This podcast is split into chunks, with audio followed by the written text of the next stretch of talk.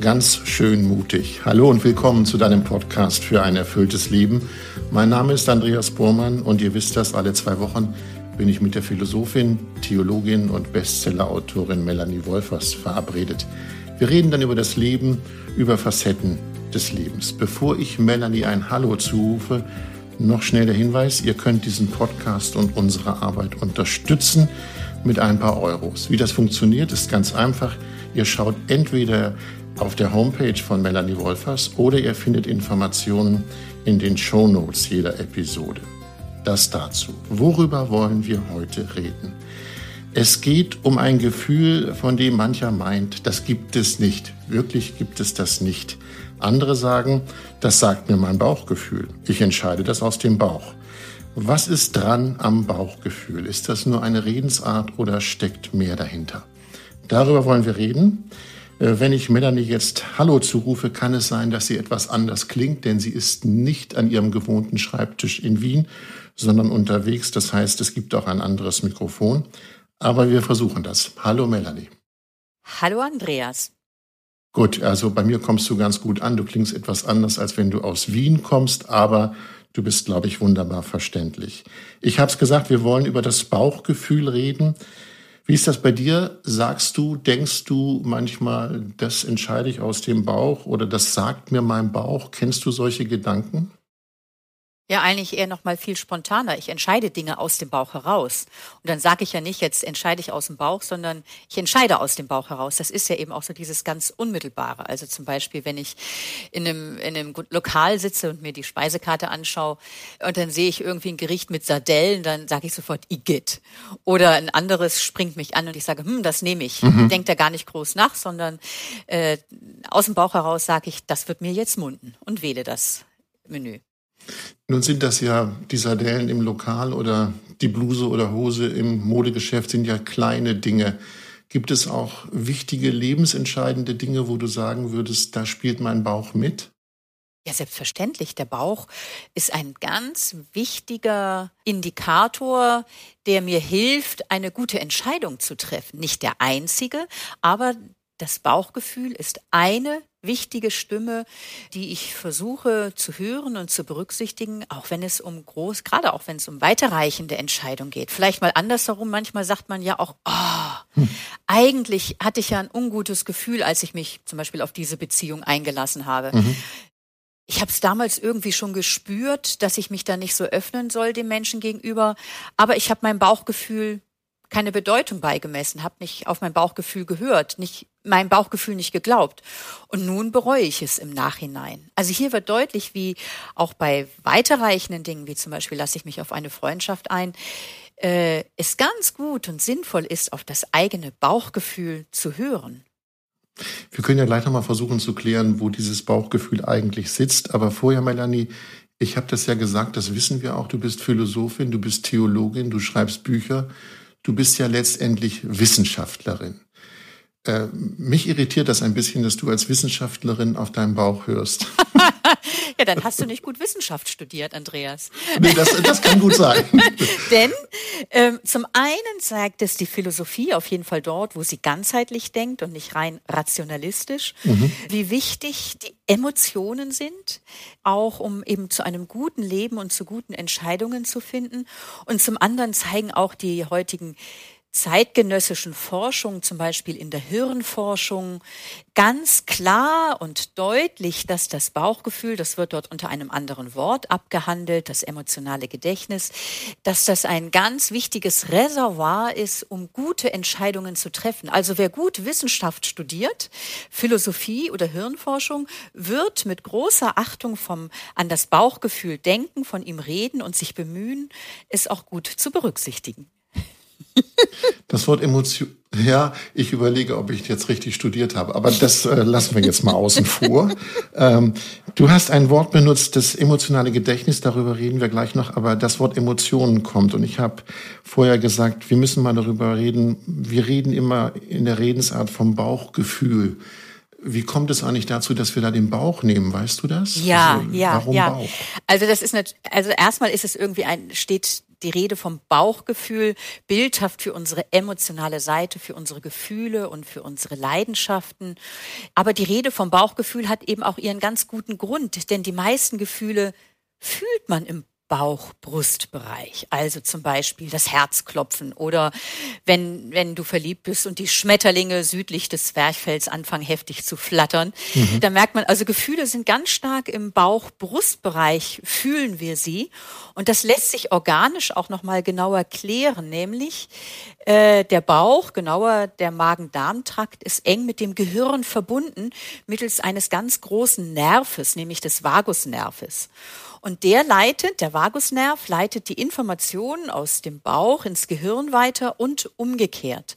Und dort kommen ganz, ganz wesentliche Info. 80 Prozent, das ist ganz interessant, wenn man sich mal so die Leitung anschaut, wenn man sich das bildlich vorstellt, mhm. müsste man die Leitung vom Bauch hoch ins Hirn sich viel dicker vorstellen als vom Hirn in den Bauch. Denn 80 Prozent der Informationen werden durch den Vagusnerv von Darm zum Gehirn in Blitzschnelle weitergeleitet und 20 Prozent vom Gehirn zum Darm. Das heißt, hier kommen ganz viele oder zum Bauchbereich. Hier kommen ganz, ganz viele Informationen aus dem Bauchbereich erreichen unser Gehirn. Und das merkt man vielleicht auch, dass wir viele Informationen wenn wir uns irgendwie bewegen oder jemanden treffen oder eine Speisekarte vor Augen haben. Äh, viele Dinge, viele Informationen bearbeiten wir ja gar nicht bewusst, sondern blitzschnell und unmittelbar melden sich Gefühle zu Wort.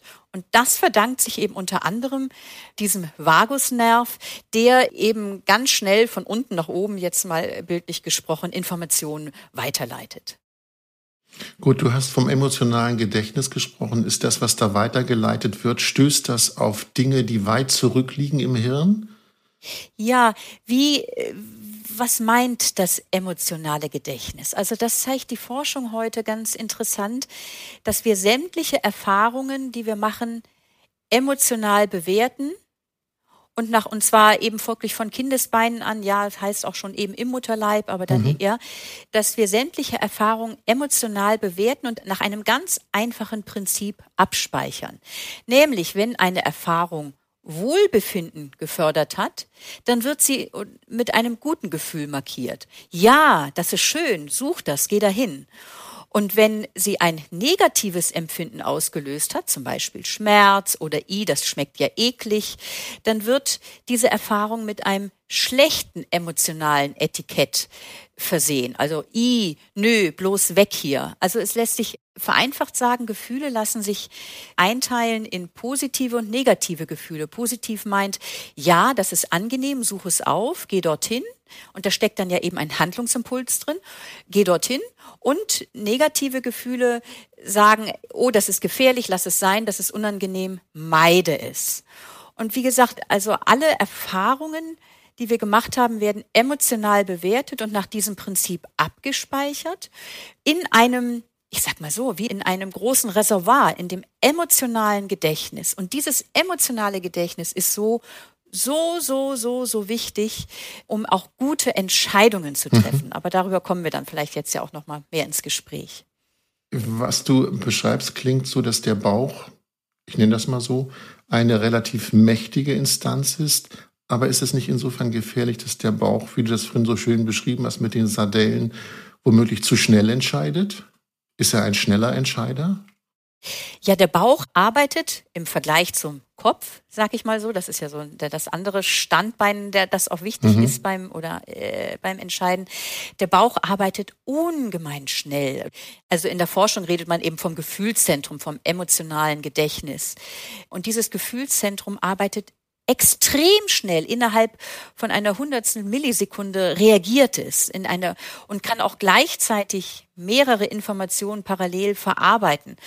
Es arbeitet unterbewusst, da kommt eben der Kopf noch nicht mit ins Spiel. Deswegen, der Kopf ist langsamer, der ist eher wie so ein D-Zug im Vergleich zu einem TGW oder einem ICE. Ja. Und der Bauch braucht auch keine Argumente. Äh, die Argumente kommen ja vom Kopf, sondern der Bauch arbeitet mit Impulsen wie super, yeah, das will ich oder bloß nicht, bloß weg von hier.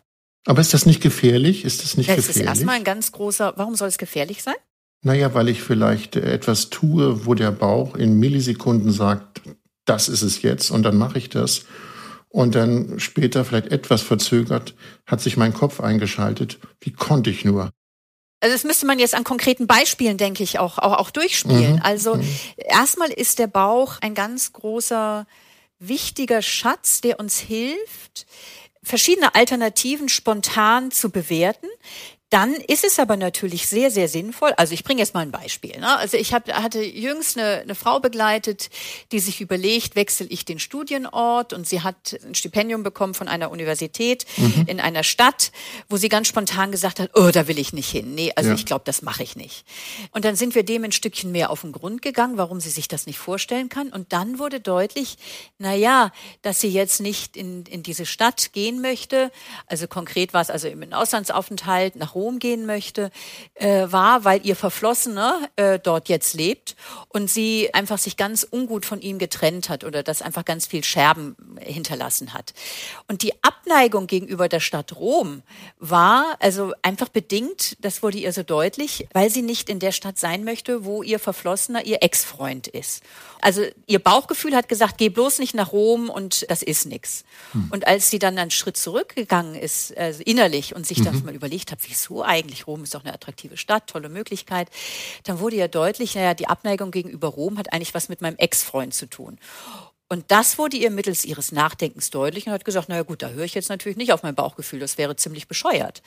Ähm, also es ist sehr sinnvoll bei Entscheidungen, also es geht ja immer auch um die Frage, welche Entscheidung steht gerade zur Debatte, mhm. aber bei sowas natürlich den Kopf einzuschalten. Der Bauch ist nicht der einzige Indikator, der uns weist in eine Richtung einer guten Entscheidung, aber eben ein wichtiger ja. Beitrag, eine wichtige Stimme. Lass mich ein Beispiel erzählen. Ich habe äh, vor dieser Podcast-Produktion, vor unserem Treffen heute mit einer Frau gesprochen, die haben sich ein altes Bauernhaus, ein verfallenes Bauernhaus gekauft. Und ich fragte sie, welche Rolle spielt denn dein Bauch dabei bei dem Kauf dieses Hauses? Und da sagte sie ganz interessant, alle Fakten kannte ich, also was es kostet, was es kosten wird und so weiter und so fort. Und dann stand ich irgendwann vor dem Haus auf der Wiese und habe mir es angeguckt. Und dann wusste ich, das meins. Ist das Bauchgefühl? Ich glaube, das ist Bauchgefühl, ne? Ja, ähm, also sie sagte, das ist, das stimmt jetzt. Jetzt stimmt's. Ich guck's mir an und es stimmt. Ja, ja, ja. Na, Andreas, ich würde das jetzt nicht unbedingt als Bauchgefühl bezeichnen. Was vielleicht auch wichtig ist, mhm. es gibt verschiedene Kräfte in uns, die uns zu einer guten Entscheidung befähigen. Da werden klassisch genannt das Bauchgefühl, das emotionale Gedächtnis, dann der Kopf, über den wir hoffentlich auch noch gleich ein mhm. bisschen nachdenken mit dem Kopf. dann das Herz als so, so eine ganzheitliche Instanz und dann die Kraft der Intuition. Das, glaube ich, wäre auch mal eine eigene Sendung wert. Also auch nochmal so die, die ja. Intuition, ein eigenes Gespräch. Ich glaube, dass in dem, was du von der Frau als Beispiel erzählst.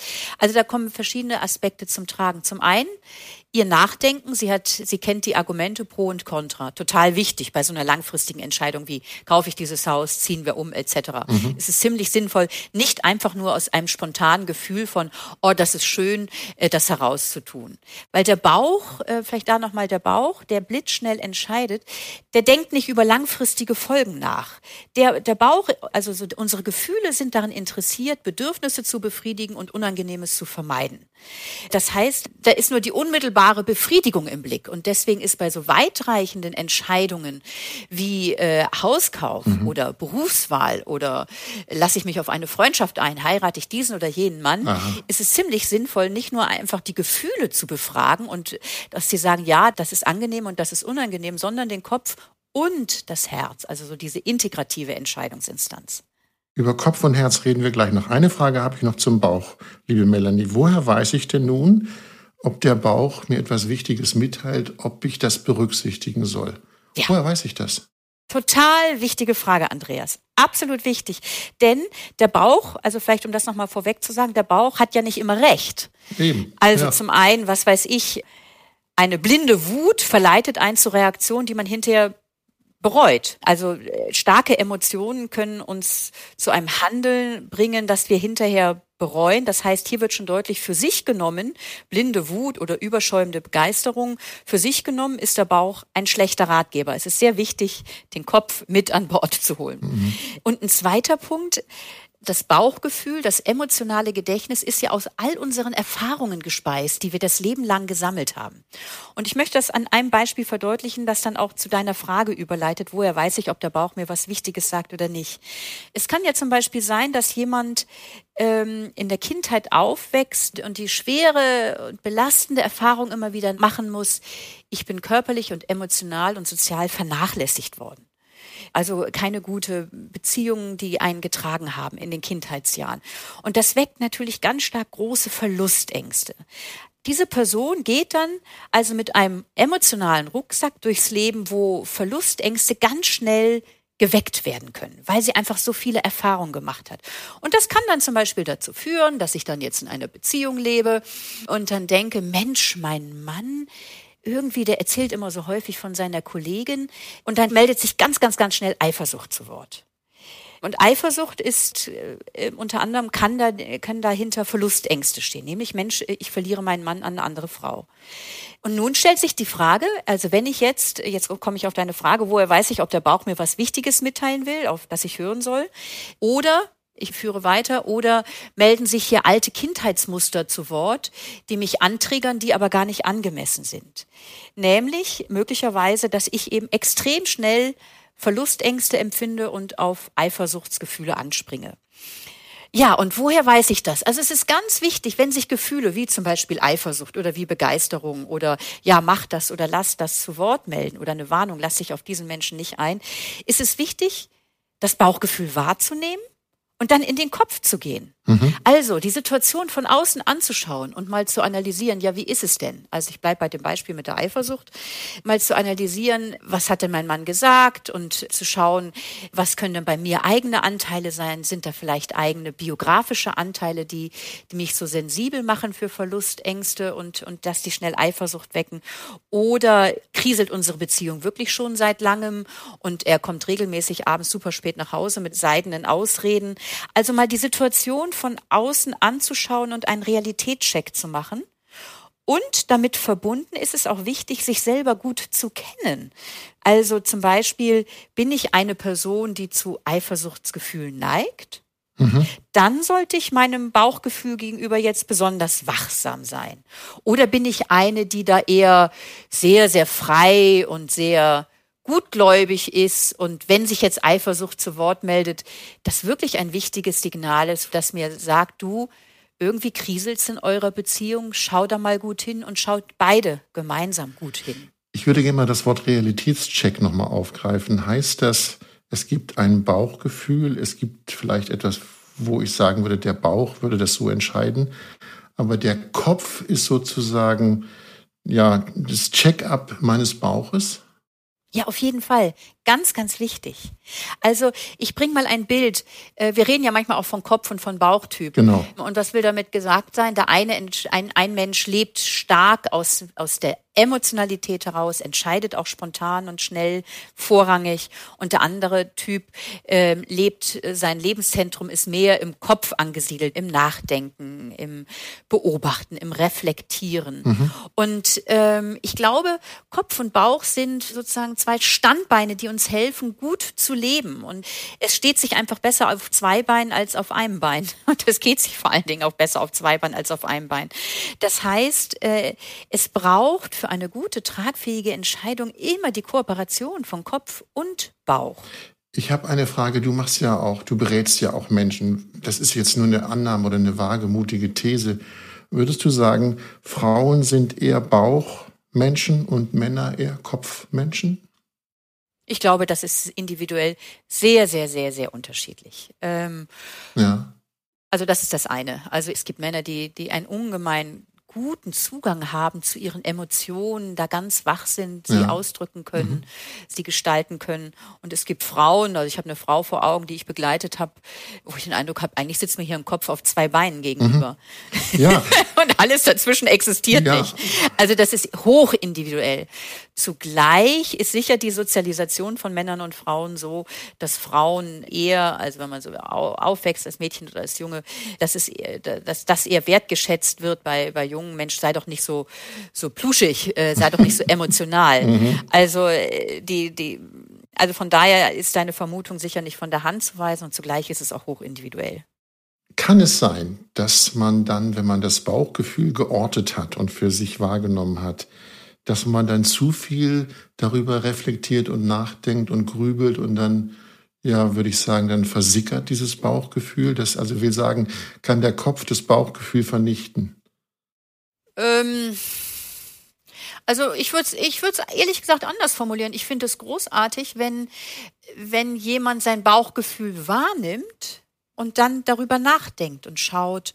Oder das, das, ist, das ist einfach sehr, sehr hilfreich. Also einerseits eben so die emotionalen Impulse im eigenen Inneren wahrzunehmen.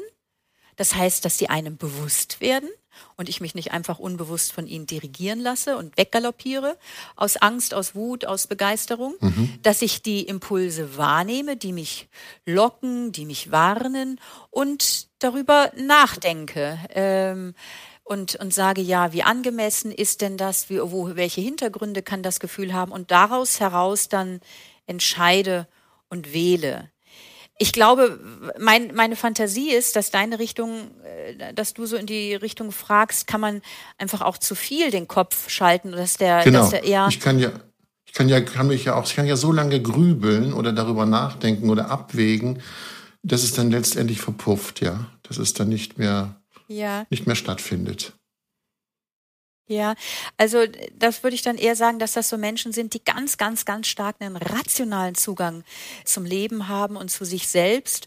Und wenn man jetzt nochmal so von Bauchgefühl und Kopf denkt, der Kopf ist ja, der steht ja für unseren Verstand, also für jenes Werkzeug unseres Gehirns, mit dem wir denken, argumentieren, Strategien entwickeln, Folgen von Entscheidungen einkalkulieren, planvoll entscheiden können. Und das ist natürlich ein ganz wichtiges Instrumentarium, um, um, gute Entscheidungen zu treffen und um gut zu leben. Aber natürlich besteht auch hier ein Straßengraben, so ähnlich wie man zu sehr rein aus dem Bauch heraus leben kann und man dem Menschen würde, Mensch, verlangsame dich mal und schalt deinen Kopf ein. Mhm. Gibt es andere Menschen, die zu sehr im Kopf sind und denen irgendwie so der, der Kontakt zu ihrem emotionalen Erfahrungsgedächtnis, zu ihren Gefühlen fehlt. Also so wie ich vorhin von der Frau gesprochen habe, die mir vorkam wie ein Kopf auf zwei Beinen. Und was, äh, was, wie hat sich das auch in ihrem Leben geäußert? Also zum einen war sie sehr entscheidungsunsicher weil ihr eben der Zugang zu ihren Gefühlen recht verstellt war. Und die Gefühle geben ja an, also so die emotionale Färbung, diese Alternative ist gut für dich, macht das, diese Alternative ist schlecht für dich. Also die Emotionen sind ganz wichtig, um Entscheidungen treffen zu können. Und sie war sehr entscheidungsunsicher. Ja. Und sie war irgendwie reflektierend, steckt ja auch re flektere, das mhm. Lateinische mhm. drinnen, sich zurückbeugen auf. Irgendwie, wenn man primär im Kopf ist, dann lebt man ja so ein bisschen wie ein Zuschauer des Lebens. Man beobachtet eher das Leben, als dass man sich wirklich auch verwickeln lässt mit seinen Gefühlen, mit seiner Leidenschaft. Und Gefühle bringen Farben und Lebendigkeit ins Leben. Und so kann man natürlich auch zu viel reflektieren und es ist, es beeinträchtigt die Lebendigkeit und Farbenfreude des Lebens, wenn wir zu wenig Zugang haben zu unseren Gefühlen fühlen. Du würdest also sagen, um es mal kurz zusammenzufassen, wenn Kopf und Bauch miteinander wirklich in Einheit sind, sind sie ein Dream Team. Dann ist alles gut. Genau, wenn sie miteinander kooperieren. Gut, aber da ist das Problem. Sie sollen miteinander kooperieren, was wir besprochen haben. Es gibt auf der einen Seite den Bauch und es gibt auf der anderen Seite den Kopf. Und nun äh, habe ich noch ein Wort entdeckt, was vielleicht eine Rolle spielt. Ich habe neulich das schöne Wort gehört, das war meine Herzensangelegenheit oder ich habe eine Herzensentscheidung getroffen. Haben wir jetzt ein drittes Organ? Ja. Aha. Genau. Und darüber schreibe ich in meinem Buch äh, über Entscheidungsfindung sehr, sehr ausführlich. Lass mich kurz zitieren. Ich habe nämlich was gefunden in deinem Buch. Mhm. Äh, für den oder wenn euch das interessiert, das Buch heißt Entscheide dich und lebe. Und da steht der schöne Satz, als Mitte unserer Person befähigt uns das Herz zu einer ganzheitlichen Wahl. Dies zeigt sich besonders dann, wenn wir vor verschiedenen Entscheidungsalternativen stehen und Kopf und Bauch uns in verschiedene Richtungen ziehen. Ich habe das Bild gerade vor mir. Der Kopf zieht mich dahin, der Bauch zieht mich dahin. Ja, was tut das Herz jetzt? Genau, das ist ja äh, leider eine Erfahrung, die immer mal wieder auftaucht, dass der Bauch sagt, oh ja, mach das und der Kopf sagt, nein, das ist nicht in Ordnung, das ist nicht fair oder das wäre nicht klug. Mhm. Also wenn die sich streiten, ja, und wie kommen die denn da jetzt? Sie haben vorhin gesagt, wenn sie miteinander im Team sind, sind sie wunderbar. Aber wie, wie ist es denn nun, wenn Kopf und Bauch miteinander im Streit liegen? Ja, wofür steht das Herz? Vielleicht erstmal so ähnlich wie Kopf und Bauch natürlich jetzt nicht einfach, also eine bildliche Rede sind, so auch das Herz, wenn, was du vorhin auch sagtest, Herzensentscheidung oder ich kann mich aus ganzem Herzen für etwas entscheiden. Das Herz meint nicht das Organ, das im Brustkorb schlägt, sondern es ist ein bildhafter Ausdruck für, ja, für die Mitte unserer Person, das, was du vorhin mhm. vorgelesen hast. Und ich finde es ja immer schön, auf die, äh, auf die Sprache zu hören, ne? was du auch einleitend gesagt hast. Ich kann aus ganzem Herzen dazu Ja sagen. Oder wenn man sagt, ich bin nur mit halbem Herzen dabei, was sagt man damit? Da sagt man ja eigentlich, äh, ich, ich stehe nicht als, wenn ich nur mit halbem Herzen bei einer Sache dabei bin, ich stehe nicht als Person wirklich dahinter, sondern ja irgendwie eben nur halb. Also Herz ist ein Bild für unsere innere Mitte, wo äh, es ist sozusagen der Ort, in Anführungsstrichen, wo unser Vertrauen in einen Menschen angesiedelt ist, wo wir Verzweiflung spüren, wo wir Haltungen wie Fairness oder Solidarität für sie optieren. Also wenn ich jetzt zwischen Kopf und Bauch stehe und der mich in zwei Richtungen zieht, kann ich mittels des Herzens abwägen, ja, wem möchte ich denn jetzt Vorrang geben? Also Lass mich kurz mal dazwischen. Ja. Wenn es da zwei Kräfte gibt, Bauch und ja. Kopf, jeder zieht in eine andere Richtung. Woran orientiert sich denn das Herz in dieser Zugkraft dieser beiden Organe, wenn ich das so sagen darf? Woran ja. orientiert sich das Herz? Ja, dann frage ich vielleicht mal zurück. Mhm. Wenn du mal so ähm, Herzensentscheidungen in deinem Leben dir kurz vor Augen kommen lässt, Vielleicht magst du auch eine nennen. Mhm. Oder grundsätzlicher sagen, was hat denn da den Ausschlag gegeben, wenn dein Herz sagt, ja, tu das und lass jenes? Was, woran hat es sich orientiert? Tja, gute Frage. Woran hat es sich orientiert? Es lässt sich, also muss ich sagen, lässt sich schwer beschreiben. Also, inwieweit es eine Herzensentscheidung war, zu heiraten oder eine Herzensentscheidung war, ein Kind zu haben. Ich, ich kann es nicht sagen, Melanie. Ich weiß es nicht. Ja. Es ist irgend, es ist ein Gefühl, aber ich kann es nicht fassen. Und es ist aber doch nochmal anders ein Gefühl als eben einfach eine Emotion wie, das ist angenehm. Es ist auf einer tiefer, es ist auf einer ja. integraleren Ebene. Ja, Tiefe gefällt mir. Also es ja. ist eine, es ist eine Tiefe und es ist natürlich eine für das, für mein Leben betreffende Größe. Es hat genau. etwas sehr Weites und Großes. Ja. ja. Ja. Und es ist nicht die Entscheidung, die ich heute entscheide und morgen, übermorgen ist eigentlich diese Entscheidung egal, sondern diese Entscheidung wird mich mein Leben lang begleiten. Genau. Ja, das ist es, genau. Ja, und deswegen ist es, und ganz toll, wie du das beschreibst, weil ich finde, da wird schon deutlich, das Herz, also die Rede vom Herz, das ist wie gesagt eine bildhafte Rede, das Herz ist gewisser, in gewissem Sinn wacht über unsere Persönlichkeit, über das, dass wir uns so entscheiden, dass wir dass diese Entscheidung zu uns als Person passt, dass sie stimmig ist. Also bevor ich auf deine Frage antworte, woran orientiert sich denn das Herz, möchte mhm. ich mich noch mal ein bisschen dem auch noch mal nähern, weil es ja gar nicht so einfach ist zu beschreiben, was ist denn sozusagen die Arbeit des Herzens oder wofür steht es. Wenn man sagt, das kann ich mit ganzem Herzen bejahen, dann drückt dies aus, ich stehe als Person hinter meiner Entscheidung. So wie es auch umgekehrt die Erfahrung gibt, wenn ich das tun würde, dann würde ich mich selbst irgendwie verraten. Da sagt das Herz, nein, das darfst du nicht tun. Hier wird deutlich, das Herz ist jene Kraft in uns, die Verantwortung trägt für unsere Identität. Im Herzen spüren wir, ob ich in Übereinstimmung mit mir handle oder im Widerspruch, ob die Entscheidung stimmig ist, ob sie zu mir als Person passt mhm. oder ob ich mich eigentlich ein Stück verraten würde oder an mir selbst vorbeileben würde. Das heißt, das Herz trägt Sorge dafür, dass ich immer mehr zu dem Menschen werde, der ich sein kann und der ich sein will. Und hier wird, finde ich, so deutlich, der Herztyp ist sozusagen ein integrativer Entscheidungstyp. Was ist damit gemeint? Hast, wir haben ja vorhin auch drüber gesprochen, äh, was ist, wenn Kopf und Bauch sich streiten. Wenn ich mal so im Körper gucke, jetzt wirklich rein körperlich, oben ist der Kopf, unten ist der Bauch und dazwischen liegt das Herz. Ja.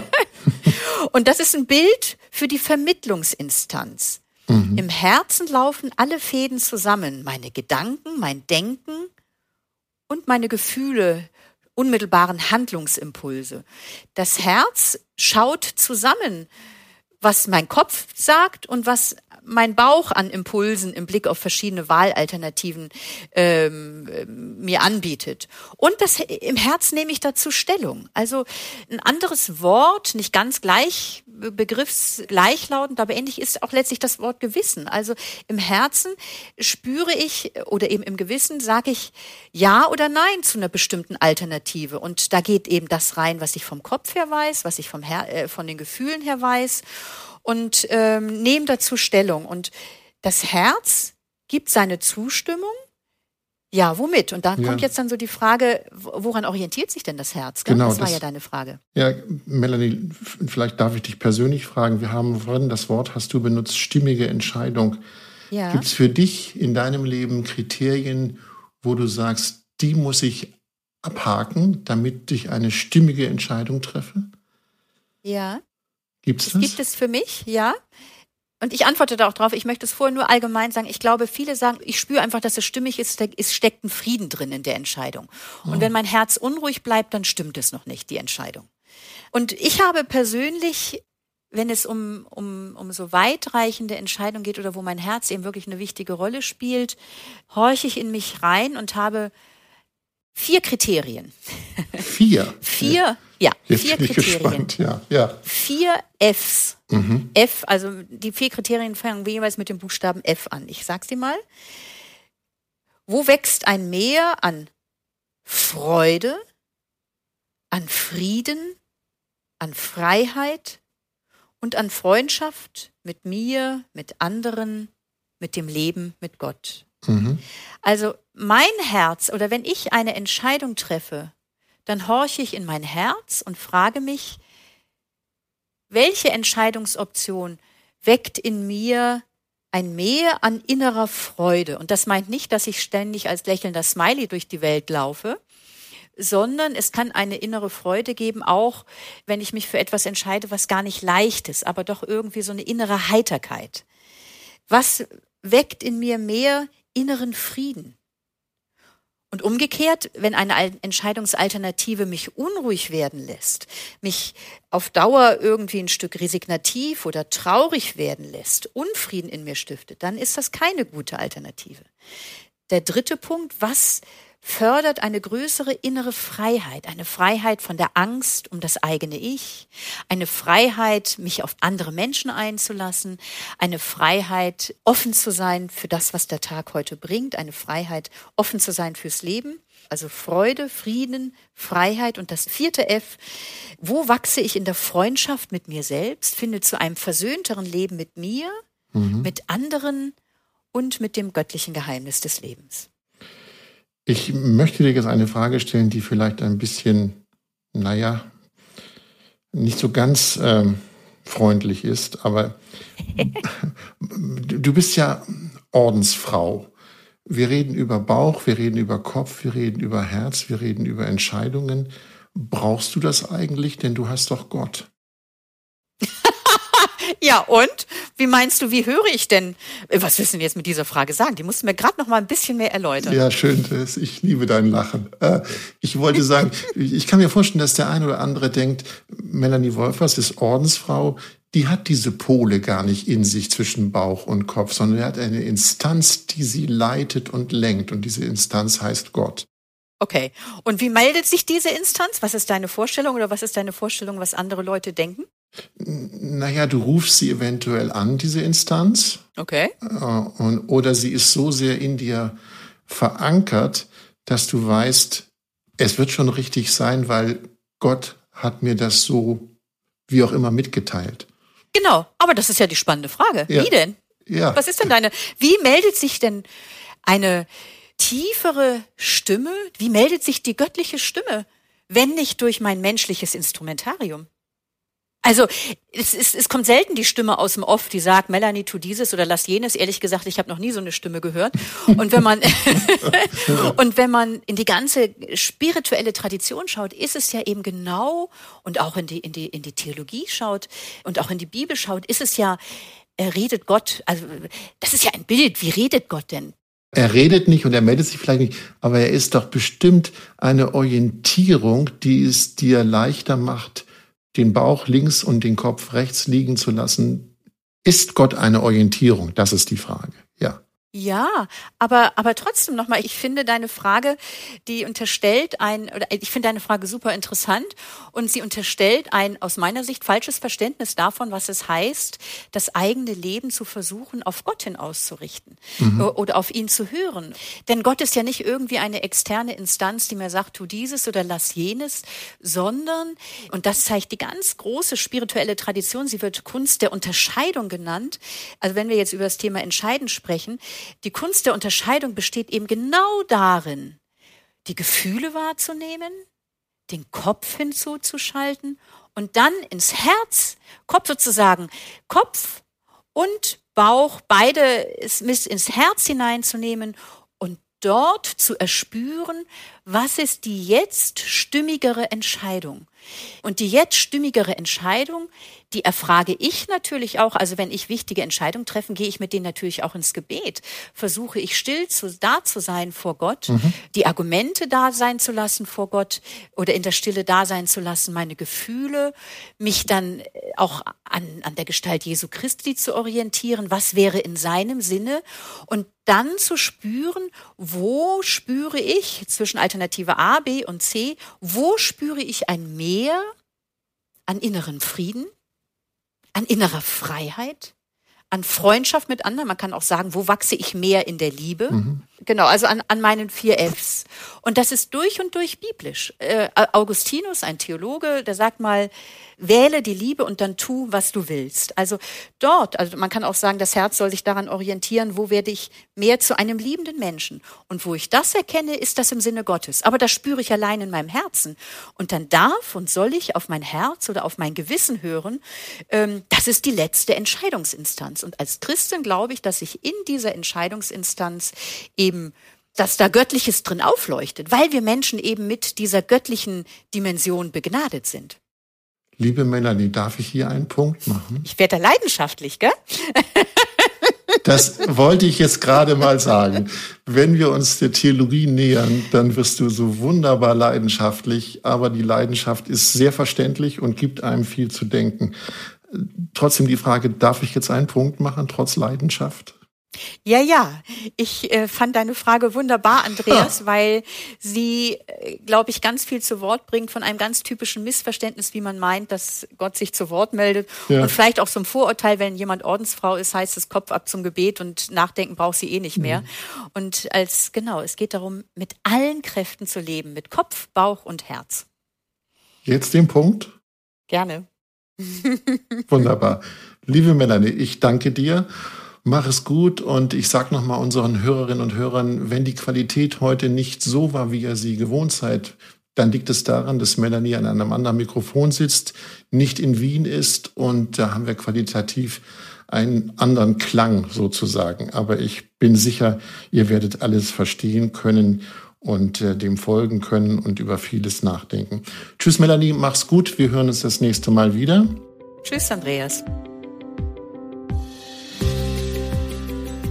Ganz schön mutig hört ihr wieder in zwei Wochen und wenn ihr keine Folge verpassen wollt, dann abonniert doch den Podcast in einer App eurer Wahl. Wir freuen uns ganz wichtig. Wir freuen uns über Rückmeldungen, wir freuen uns über Schreiben, wir freuen uns über Ideen. Wir freuen uns, wenn ihr uns schreibt, worüber wir mal reden sollten, welches Lebensthema euch gerade beschäftigt, dann schreibt an podcast.melaniewolfers.de. Informationen zu den Büchern wenn ihr mehr über Bauch, Herz und auch Kopf wissen wollt, findet ihr dazu in dem Buch Entscheide dich und lebe von Melanie Wolfers. Das Buch heißt Entscheide dich und lebe. Da könnt ihr nochmal das nachlesen und noch mehr erfahren. Ansonsten erfahrt ihr mehr über die Bücher auf Melanies Homepage melaniewolfers.de. Und wie gesagt, wenn ihr uns unterstützen wollt, dann schaut doch in die Show Notes dieser Episode oder auf die Homepage, dann könnt ihr sehen, wie das geht wenn ihr uns ein bisschen mit Euros unterstützen wollt. So viel für heute. Ich glaube, wir haben eine Menge zu denken. In zwei Wochen hören wir uns wieder. Dann heißt es ganz schön mutig. Macht es gut. Tschüss.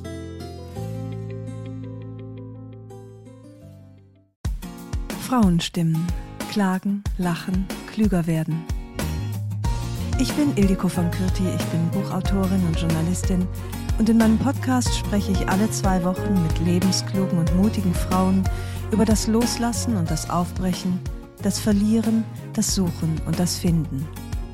Ich bin stolz darauf, wie viele wunderbare Frauen bereits bei mir zu Gast waren. Unter ihnen Stefanie Stahl, Maria Furtwängler, Annika Decker oder Gerburg Jahnke. Und ich freue mich auf alle, die noch kommen. Ihr könnt Frauenstimmen überall dort hören, wo es Podcasts gibt. Herzlich und hoffentlich auf bald. Eure Ildiko.